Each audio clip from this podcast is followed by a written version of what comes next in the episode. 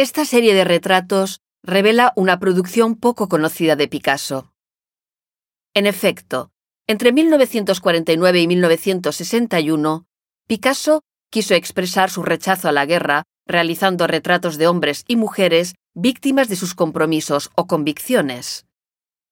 Dichos retratos, que el artista realizaba para ilustrar publicaciones o para la prensa, eran, en su mayoría, encargos. Su concepción siempre era relativamente similar.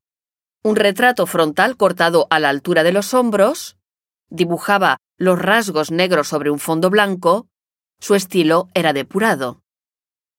Cada uno de los retratos expuesto aquí está acompañado de la publicación que ilustraba o, en su defecto, de un documento de archivo que explica el porqué de su creación.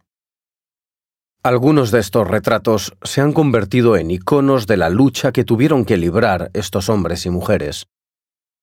Entre todas estas importantes figuras, observe especialmente el retrato de Madeleine Riffaut, una resistente que fue detenida y torturada.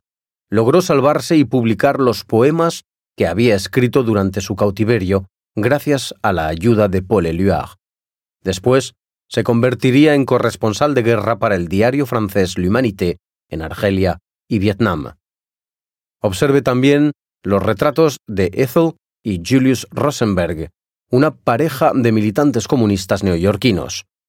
Detenidos en 1950 por espionaje en beneficio de la Unión Soviética y condenados a muerte, fueron ejecutados en la silla eléctrica a pesar de la intensa campaña internacional que se llevó a cabo a su favor.